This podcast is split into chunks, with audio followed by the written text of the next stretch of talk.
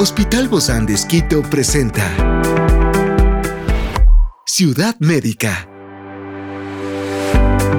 Un podcast de salud pensado en ti y toda tu familia. Hoy tenemos a un experto para hablarnos sobre las pruebas de esfuerzo. Se trata del doctor Jorge Luis Arbaiza, cardiólogo del Hospital Bozán de Esquito, y hoy está aquí. Yo soy Ofelia Díaz de Simbaña y estoy súper contenta de disfrutar este podcast de Ciudad Médica en este mundo tan apasionante de la salud. Las pruebas de esfuerzo, también conocidas como pruebas de tolerancia al ejercicio, son exámenes médicos diseñados para evaluar esta capacidad del corazón de responder al esfuerzo físico. Pero para ello, mejor la experiencia de nuestro experto invitado. Se trata del doctor Jorge Luis Arbaiza. Él es cardiólogo del Hospital Bozán de. Gracias, doc, por acompañarnos. Las pruebas de esfuerzo o pruebas ergométricas, que es como se le llama habitualmente, son test que se utilizan para varios, para varios asuntos. El principal podríamos decir que es para descartar una enfermedad que es la enfermedad isquémica del corazón, que es la enfermedad en la cual eh, podría existir una oclusión de las arterias coronarias y por lo tanto podría llevar a un paciente hacia el infarto. Por eso, Doc, entonces es que también se la realizan aquellas personas que hacen deporte, quienes van a eh, correr maratones, quienes van a hacer mucho ejercicio. Exactamente, como es una prueba que como tú dijiste bien al principio, también es una prueba para medir capacidad funcional para hacer ejercicio, eh, generalmente se le recomienda a las personas cuando van a empezar con un entrenamiento, digamos, más serio y tienen factores de riesgo que podrían llevar hacia una enfermedad coronaria, no sería bueno que empezaran con un entrenamiento sin previamente haberse realizado este tipo de prueba, el cual podría mostrar pues un cierto riesgo durante la realización del ejercicio. Es todo que entonces lo tendrían que realizar quiénes, porque decimos, bueno, pues aquí nos incluimos todos en algún momento, no vamos a correr una maratón, pero vamos a hacer ejercicio o queremos prepararnos, queremos estar más vitales en este nuevo año también, porque estamos al inicio de año todavía, ¿no? En este mes de febrero. Quizás podríamos considerar importante, no solamente con fines de, de ir a realizar una actividad física mayor, sino con fines de buscar pacientes que puedan estar en riesgo de sufrir infartos, más que todo en estos tiempos que estamos viendo cada vez más gente joven con infarto del miocardio, eh, pacientes que tengan factores de riesgo, fundamentalmente pacientes que puedan ser fumadores, pacientes que puedan ser hipertensos, que tengan el colesterol alto y que eh, podrían tener pues un cierto riesgo que en el momento de la realización del ejercicio físico implicara una posibilidad de que pudieran tener infarto. O sea que todos, Doc. Me pongo a pensar, ¿no? Porque uno nunca sabe, ¿no? Con ese estrés que llevamos en esta vida. En realidad no es una prueba, digamos, obligada, pero si sabemos que tenemos factores de riesgo, sí podría considerarse una prueba importante. Eh, por supuesto, también está la indicación ante síntomas. Si el paciente te refiere que cada vez que hace ejercicio físico eh, tiene dolor en el pecho o tiene un ahogo importante, si bien es cierto podría ser síntoma de lo que le decimos desentrenamiento, es decir, de no haber estado haciendo actividad física, si tú consideras que esa persona tiene un índice de riesgo importante por lo que habíamos mencionado ahora, colesterol, hipertensión, etcétera, sería mandatorio en este caso antes de realizar una práctica física eh, ya digamos seriada, debería realizarse este tipo de prueba. ¿Quiénes son los que con más frecuencia llegan con usted, Doc? Pacientes jóvenes, pacientes adultos, mujeres. en realidad de toda edad. ¿Para eh, niños también se hace esto, Doc? Sí, sí. Si lo que yo busco es capacidad funcional o, hay otras indicaciones también. Por ejemplo, hay pacientes que te refieren palpitaciones y te dicen que cada vez que hacen ejercicio se desencadenan palpitaciones. Puedo tener eso indicación. Hay también indicación, por ejemplo, para ver cómo responde la presión arterial al ejercicio y hay personas que pueden tener elevaciones muy marcadas de presión durante el ejercicio. Esto es algo que también se puede valorar durante la prueba y puede ser, que el resultado sea, está bien a pesar de que sus palpitaciones sean muy rápidas, porque esa es su... Claro, muchas veces los pacientes que te refieren palpitaciones con el ejercicio no necesariamente son arritmias, sino justamente es parte de lo que mencionamos ahorita como desentrenamiento. Es decir, si yo llevo algún tiempo sin hacer ejercicio y cada vez que hago ejercicio noto que mis latidos se aceleran, quizás se aceleran más de lo adecuado porque existe pues vamos a decir como una curva de elevación de frecuencia cardíaca, igual existe una curva de desaceleración. Cuando yo termino el ejercicio en un tiempo determinado debería bajar rápido la frecuencia cardíaca y generalmente decimos que se valora los primeros tres minutos después del ejercicio que tanto baja. Eh, un signo, por ejemplo, de desentrenamiento es que se demore más en bajar la frecuencia cardíaca. Entonces no necesariamente van a ser arritmias, podría ser, como digo, síntomas de desentrenamiento, pero todo ese tipo de cosas se pueden valorar durante la prueba. Experiencias excepcionales son el motor que nos anima a trabajar por la salud integral de nuestros pacientes.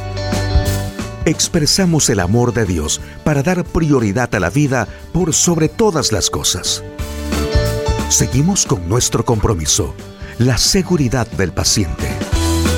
Hospital Bozán de a la gloria de Dios y al servicio del Ecuador. Es decir, me imagino que si usted habla de desentrenamiento, el corazón no está preparado para eso, pero puede, capacitarse. Exactamente, se puede, reentrenar, como le decimos. Si una persona, por ejemplo, ha practicado, y lo vemos mucho, hay muchas personas que en su juventud practicaron mucho deporte, quizás incluso estuvieron en algún tipo de deporte específico de entrenamiento de más de dos horas diarias, y de repente, pues, los cambios que da la vida empiezan a trabajar, se casan, etcétera. Lo, típico que, siempre se nos quejan los pacientes. Desde que me casé ya no hago ejercicio. O sea, le, echan la culpa, ¿no? Exactamente. Entonces, muchas veces ocurre esto, que la, la persona deja de golpe el ejercicio físico y sobre todo si fuiste un atleta de alto rendimiento de varias horas de entrenamiento diario, al no hacer lo que se llama el desentrenamiento, que es lo que se le manda a hacer a los deportistas, pues muchas veces ahí surgen las enfermedades, ahí surge la hipertensión, surgen mm. otro tipo de, de patrones. Entonces, lo que tenemos que tratar en esa persona es de reentrenarle. Muchas veces tú ves que tienen una buena capacidad funcional, sin embargo no, no han practicado a veces años y tú tienes que simplemente pues orientarle a cómo reiniciar. ¿Y eso se queda guardado en la memoria, Doc? Muchas veces sí, muchas veces el, el, corazón tiene una cierta capacidad que quizás por algún tiempo no la utilizó, pero la tiene ahí en reserva y tú muchas veces piensas que el paciente no te va a avanzar la prueba y sin embargo te la termina, llega al 100%, pero cuando está desentrenado, tú una de las cosas que ves es que llega al 100% más rápido, por ejemplo. Quizás una persona con mucho entrenamiento te hace 5 o 6 etapas de la prueba de esfuerzo. Cada etapa dura 3 minutos y hay algunas personas muy desentrenadas que ya en la segunda etapa, es decir, a los 6, 7 minutos ya están con la lengua afuera. Yo quiero saber qué sucede durante esa prueba de esfuerzo, pero ¿cómo se preparan estas personas que van a la prueba de esfuerzo, Doc? Bueno, normalmente eh, la prueba de esfuerzo es una prueba muy sencilla en la cual se le colocan los electrodos que se colocan para hacer un electrocardiograma normal. Digamos que la prueba de esfuerzo básica es medir el ritmo cardíaco, es decir, el trazado del electrocardiograma durante un protocolo que es graduado. Existen diferentes protocolos, el que más utilizamos es el de Bruce. Y en este protocolo cada tres minutos se va haciendo un incremento progresivo de, esfuerzo, justamente. Tanto, tanto de la velocidad como de la inclinación, si se hace en banda. También se puede hacer en, bicicleta estática. Y igual existe pues en este caso un incremento mayor de la resistencia de la, de, la, de la bicicleta. ¿Y qué, qué diferencia tiene que se haga en banda o que se haga en bicicleta? La banda es como una caminadora, ¿verdad? Una banda sin fin, una, una caminadora, exactamente. Eh, la mayoría de servicios se suele hacer en la actualidad ya casi todos en, en, eh, en, caminadora, eh, pero en algunos, en algunos centros pues prefieren hacerlo en bicicleta. En realidad, quizás en bicicleta para personas que tengan problemas de rodillas, etcétera, puede ser que sea mejor, porque hay algunas personas que se le practica que son muy mayores y tienen eh, trastornos ortopédicos, fundamentalmente cadera, rodilla, y quizás les sea un poco difícil. Claro, muy complicado. Entonces, em, el objetivo básicamente es eso, ¿no? Tú tienes que escoger también eh, un paciente específico, por ejemplo, las limitantes físicas o muchas veces el, caso en el cual no se puede hacer una prueba de esfuerzo. Y también existen pruebas de, eh, de, esfuerzo, pero realizadas con otras técnicas. Por ejemplo, se puede utilizar el esfuerzo con ecocardiografía para hacer un tipo de eco de estrés. Hay dos tipos de eco de estrés, uno que es farmacológico, es decir, con medicina, y otro que se le practica el ejercicio y a su vez se va haciendo el ecocardiograma. Y también en pruebas de medicina nuclear se puede utilizar el estrés físico para poder ver cómo es la captación de estos radionúclidos eh, durante el esfuerzo físico. Es decir, que ahí, pero igual tienen que hacer esfuerzo físico, ¿verdad? Hay que hacer movimiento. Exactamente. o sea, hay, hay técnicas, hay unas, como digo, que son con fármacos, pero hay otras que se practica el ejercicio y además de hacer el electrocardiograma, se hace el eco o se hace las pruebas nucleares. ¿Qué sucede? Ahora sí, cuénteme, Do, ¿qué sucede en esta prueba de esfuerzo? Uno también tiene que ir con ropa más de ejercicio, ¿verdad? Normalmente uno le convoca al paciente que venga en ayunas, que venga preparado con ropa cómoda y simplemente es eso, se le conecta las 12 derivaciones, se le va midiendo la presión arterial durante el ejercicio, cada etapa se toma la presión arterial y se va viendo pues conforme va incrementando, se va viendo eh, cómo se comporta el electrocardiograma durante el ejercicio. Eh, por supuesto, existe uh, lo que nosotros buscamos es la frecuencia cardíaca máxima. Esa frecuencia cardíaca máxima se saca por una fórmula simple que es 220 menos la edad del paciente. Y así tú defines, por ejemplo, en una persona que tenga 50 años, su frecuencia máxima es 170. Y tu objetivo es alcanzar por lo menos el 85% de esa frecuencia máxima. Ciudad médica. A partir de esa frecuencia tú tienes la posibilidad de fundamentalmente descartar temas de lo que decía de arterias coronarias que puedan estar obstruidas. ¿Es segura entonces esta prueba de esfuerzo, Doc, o les da ahí mismo necesitan la intervención del cardiólogo? Bueno, generalmente es una prueba bastante segura, se debe realizar en un ambiente con todas las condiciones. Eh, pueden existir eh, situaciones eh, graves como hasta una parada cardíaca, pero eso se describe en uno cada 10.000 pruebas. Por lo tanto, debería ser realizado en un centro donde haya las condiciones como un desfibrilador al lado para alguna situación de ese tipo.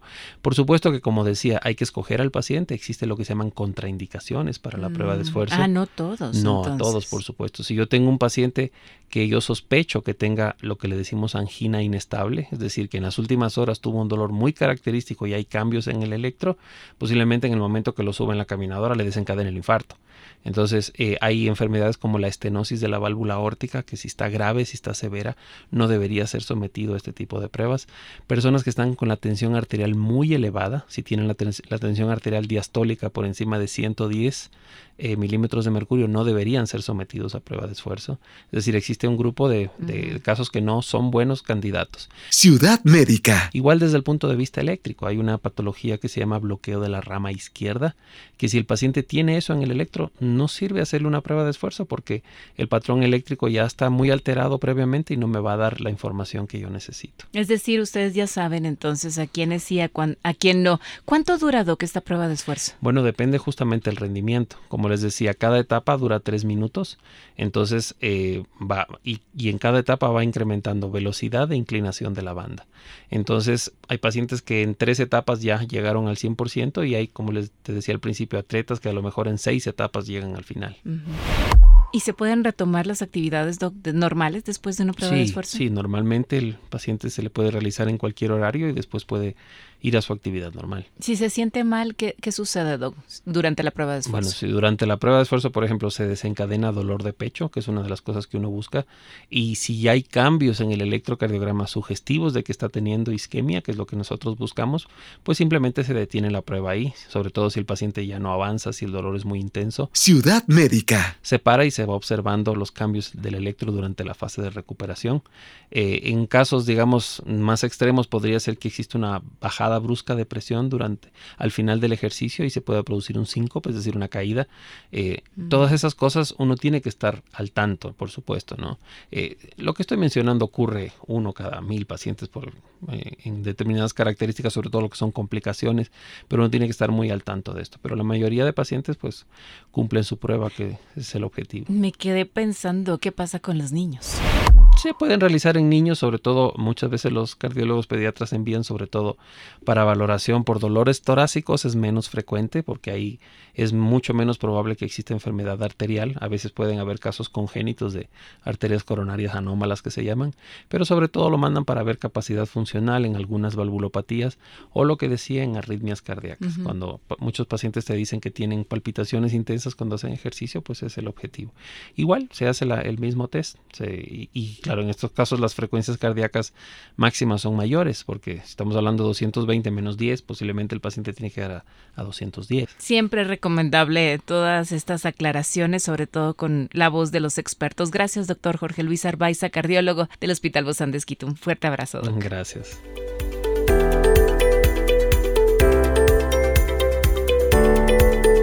Esta es una producción del Hospital Bozán de con el apoyo de HCJB. Encuentra este podcast de salud en las redes sociales como Spotify, SoundCloud y todas las plataformas digitales. Gracias por acompañarnos en este capítulo de Ciudad Médica, un espacio para tu salud. Hasta la próxima.